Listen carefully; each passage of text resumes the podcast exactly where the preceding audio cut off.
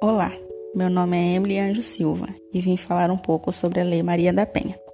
A Lei Maria da Penha tem como objetivo punir e coibir os atos de violência doméstica contra a mulher. Toda mulher é assegurada, independente da sua classe social, etnia, cultura, idade e religião. A violência doméstica é qualquer ato contra a mulher, seja ela física, psicológica, patrimonial ou moral. E você, não seja a pessoa que diz em briga de marido e mulher, não se mete a colher. Faça o contrário, se meta sim, ajude, pois uma briga pode se tornar em violência e até morte. Então, qualquer tipo de violência, diz que 180 e denuncie.